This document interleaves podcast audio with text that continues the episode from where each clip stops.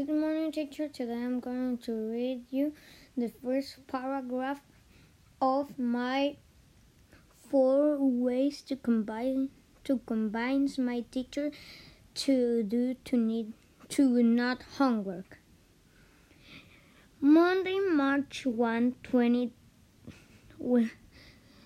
2021. No homework. Can you imagine?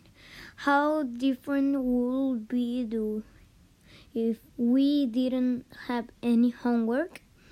Good morning. Today I will write four ways that I use to combine my teacher to not need to do homework, to do in house because I don't like to do homework.